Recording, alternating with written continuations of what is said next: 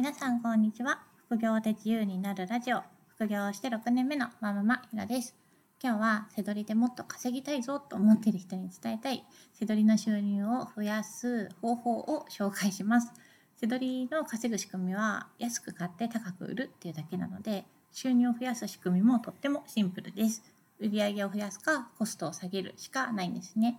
売上はさらに販売数かける商品1つあたりの売値、まあ、利益の額で決まります。せどりのコストは仕入れ値と販売先に支払う手数料、あとは送料があります。本せどりで単シー棚中心、200円ぐらいの仕入れを中心にしている人は、もうコストがほぼほぼ一番下まで抑えられている状態で、そこからコストを大幅に下げるっていうのは難しいです。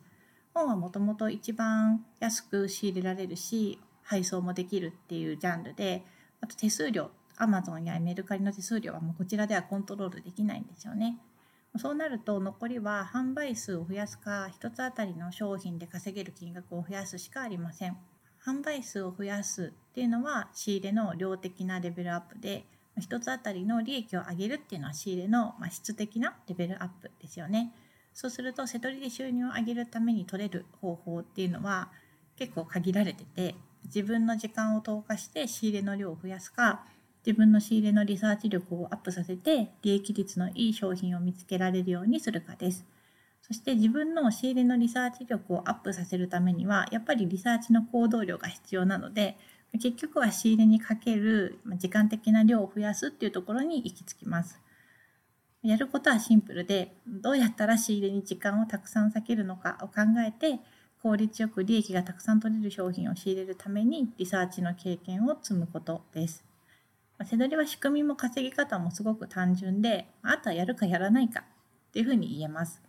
そのシンプルさがメリットとも言えて、私は結構気に入っています。こうすれば稼げるっていうのが見えてない状態で取り組むってなかなか難しいんですけど、せどりはその点、こうすれば稼げるっていうのが割と明確なタイプの副業です。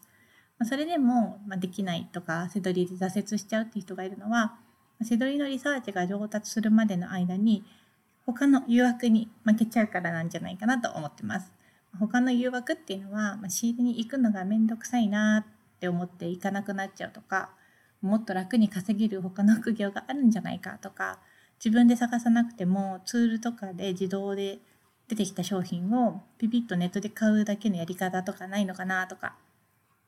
構そういうのにふらふらと流されて結局どれも実を結ばない状態になってしまうんですよね。しどりが合わなくて他の副業で稼げたっていう人ももちろんいると思うんですけどせどりで成果が出るまで待てないっていう人は結構他の副業も難しいかなと思います。ブログとかアフィリエイト YouTube とか、ま SNS の情報発信みたいな時間がかかるものは継続力やなんか忍耐力みたいなのはもうせどりの比じゃないんですよね。これは私もブログとかやってるのでひしひしと感じます。せどりをやってみて合わないって分かって次に行くっていうのは全然いいと思うんですけどもっと早く稼ぎたいって言って他の副業を探すのは多分見つからないのでやめた方がいいかなと思います。今日はせどりで収入を上げるための行動は仕入れでリサーチの経験を貯めるのみだよという話でした。せどりに限らずすぐに稼げるようになるなんか秘密の魔法裏技みたいなものはないので甘い誘惑に騙されず頑張りましょう。背取りが合わなかったら別の副業でもいいんですけどジプシーのようにいろいろな副業をちょっとやっては次に移るっていうのは結構最終的に遠回りになってしまいます。自分に合った副業を見つけたらコツコツ作業をすることからは逃げないようにぜひ頑張りましょう。ブログでは本セドリのやり方や販売例を紹介しているので、興味がある方はぜひご覧ください。それでは次回の配信でまたお会いしましょう。ひろでした。さようなら。